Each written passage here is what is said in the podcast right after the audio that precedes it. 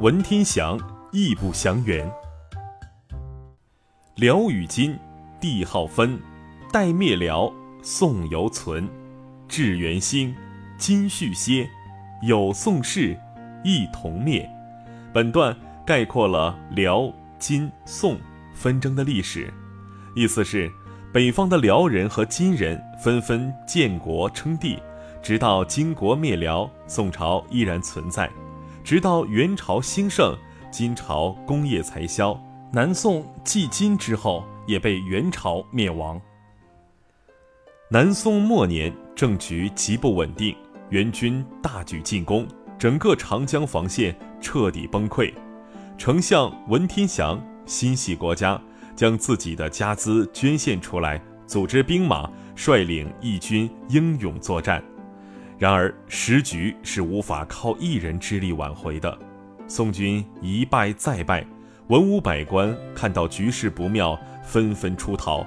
文天祥却丝毫不为所动，继续奋勇杀敌，拼死抵抗。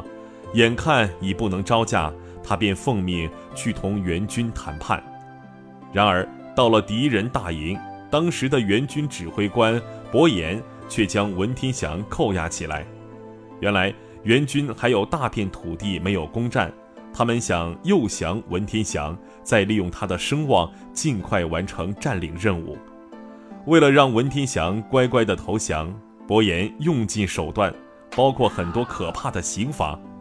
然而文天祥宁死不屈，从始至终都保持着一颗忠诚的心。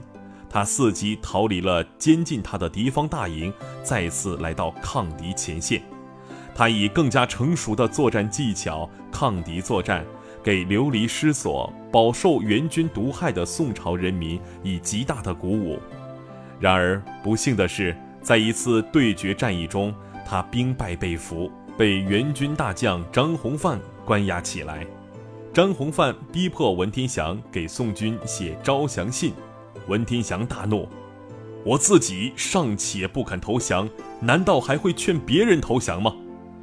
张弘范一再逼迫，文天祥忍无可忍，将自己写的一首《过零丁洋》拿给他看。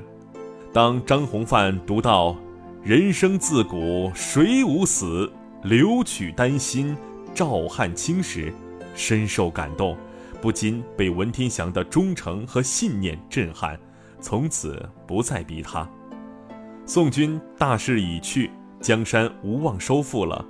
即使到了这个时候，文天祥仍然坚持操守，连元朝皇帝忽必烈都十分欣赏他，许给他百般好处，希望他能成为自己的臣子。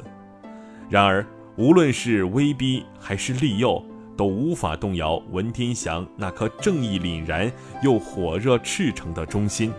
在文天祥一次又一次地拒绝元朝的招降后，忽必烈终于失去了耐心，下令处死文天祥。临行前，文天祥面朝南方，拜了几拜，从容就义。